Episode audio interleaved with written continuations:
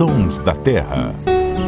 Olá, seja muito bem-vindo. Esse é o podcast do Terra da Gente, em parceria com a Rádio CBN. Eu sou Marcelo Ferri, repórter do Terra da Gente, e hoje aqui comigo está minha colega Ananda Porto. Tudo bom, Ananda? Tudo bem, Ferri? É sempre bom estar aqui com vocês para falar de natureza. Esse som que você está ouvindo tem um significado muito especial. Não é só o canto de uma ave, é praticamente um grito de liberdade. Essa é a ararinha azul voando novamente na caatinga depois de ficar mais de 20 anos extinta na natureza. A última ararinha azul livre tinha sido vista no final dos anos 90 em Coraçá, na Bahia, depois disso, nunca mais apareceu, né, Ananda? Isso, é realmente chocante parar para pensar nisso, né, nessa história da ararinha azul, no aspecto do desaparecimento da espécie na natureza. Ter ciência disso é uma coisa que gera um impacto muito grande, né? Mas hoje nós temos aí a esperança de reverter esse cenário que até então estava sendo triste e difícil.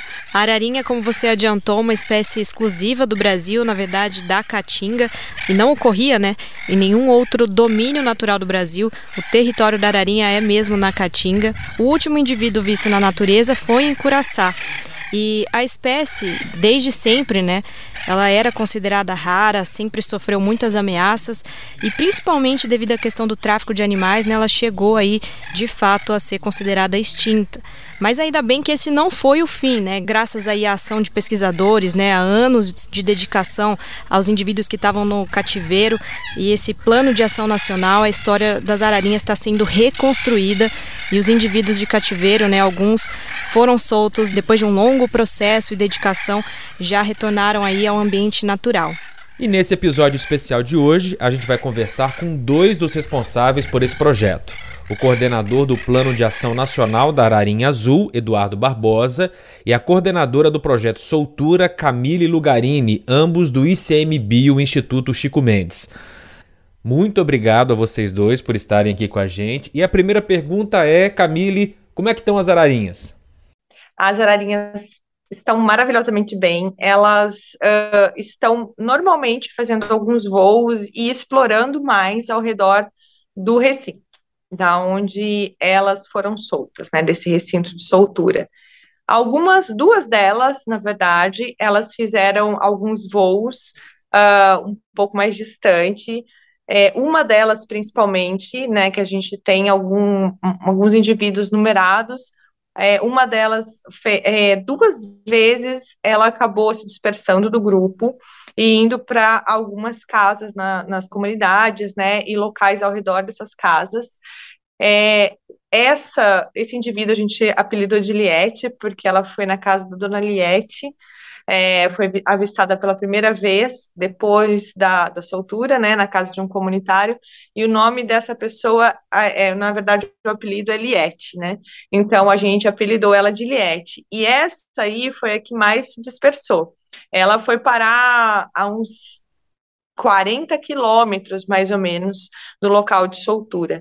E ela teve que ser resgatada. Então, essa, essa foi o único indivíduo que a gente uh, teve que ir atrás mesmo e que ela precisou ser resgatada porque não encontrou o alimento, né, a água necessária, é porque fora do grupo elas ficam extremamente sensíveis, né, vulneráveis a predadores e também à ação do homem.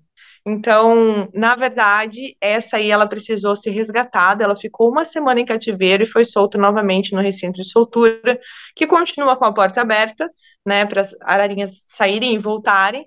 E uh, a gente brinca que toda segunda-feira ela resolve uh, aprontar. Ainda bem que é na segunda, não é na sexta, né? Mas é na segunda na segunda-feira passada ela acabou não aprontando nada e ela ficou com o grupo. Eduardo, é claro que é uma alegria, né, ver a soltura dessas aves, elas voltando para o ambiente natural, mas elas são sujeitas ainda a enfrentar muitas ameaças, né? Elas correm algum risco e que riscos são esses, assim? Bom, temos alguns riscos potenciais. Um deles é, são as abelhas, as abelhas apis mellifera, né, que, que ocupam muito aí a caatinga, e elas concorrem com cavidades com muitas aves que ocupam principalmente a ararinha, que ocupa oco de árvore para se reproduzir, e as abelhas ocupam esses ocos, pode haver uma competição e mortalidade de indivíduos de filhotes, enfim. Tem uma outra ameaça, que são esse, essa, esse avanço né, de, de linhas de transmissão, de energias eólicas ali na região. Ocorre muita colisão com as pás das, das, dos parques eólicos, né, e isso pode ser um risco também para essas aves. Sem contar que é uma espécie que é muito visada pelo tráfico, né, então, essa, essa ave ainda tem uma é, é emblemática, né, tem um apelo grande, assim, muito visado por colecionadores. Então, se o tráfico ainda persiste para essa espécie, é, isso pode ser um problema. Camille, você disse anteriormente que uma das ararinhas que se dispersou do grupo foi parar na casa de uma moradora, né, lá no sertão baiano, e essa moradora avisou vocês para que foram fazer o resgate prontamente. Juntando isso com o risco do tráfico que o Eduardo acabou de citar aí, eu concluo que a participação da comunidade ali no entorno é fundamental. Sim, com certeza. Porque, na verdade, é, é um local que é muito habitado, né? Então é um local que tem muita gente ao redor. Então a melhor coisa que a gente faz é a comunicação, a divulgação. Para isso a gente até é, tem um programa de rádio local, né? Uma rádio comunitária. A gente tem um programa Esperança Azul.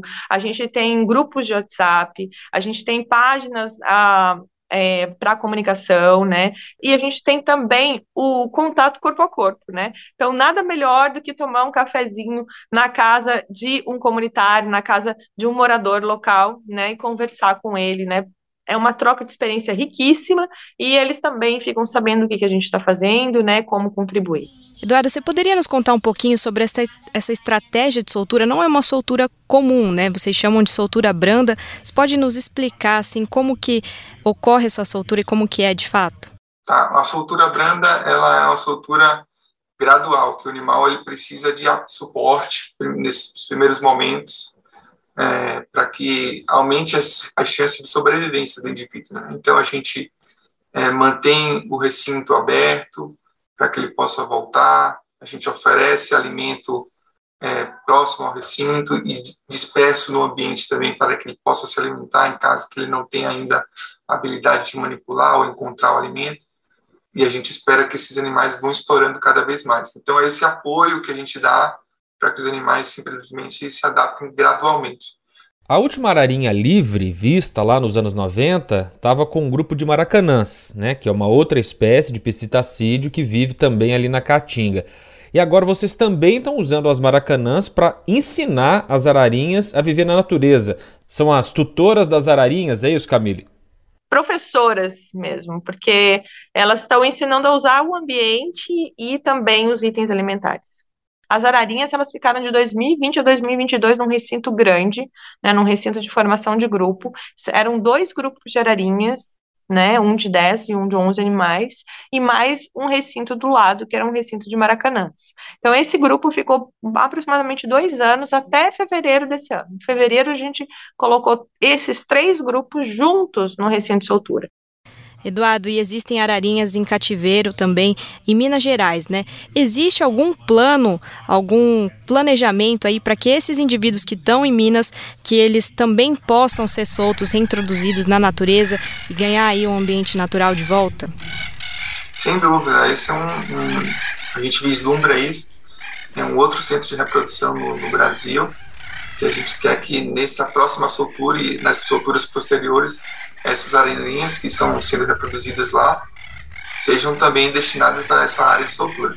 E Eduardo, eu queria que você falasse também se há algum plano futuro ainda, né? Claro que a gente está, tudo que a gente está comentando aqui é de ação de ações futuras, mas se existe um plano em soltar as ararinhas em outras localidades da Caatinga que não seja especificamente o município de Curaçá.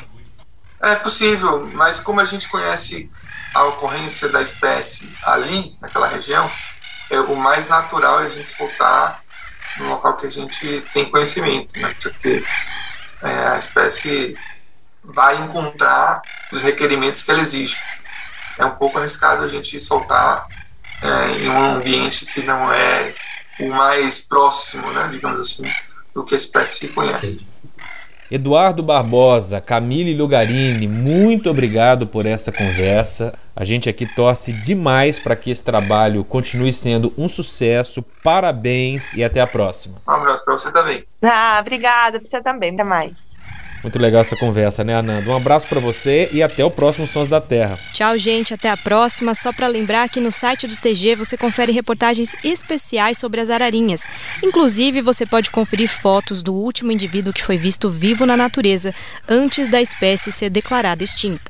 A gente vai encerrar então com uma música chamada Brincadeira de Araras, uma composição do Fernandinho Ferreira, um orientador de produção cultural e morador de Curaçá. Ele fez essa canção com esperança do retorno das ararinhas e se tornou um hino para a região. A edição e a finalização foram do Samuel Dias. Volta, ararinha azul, onde foste tu?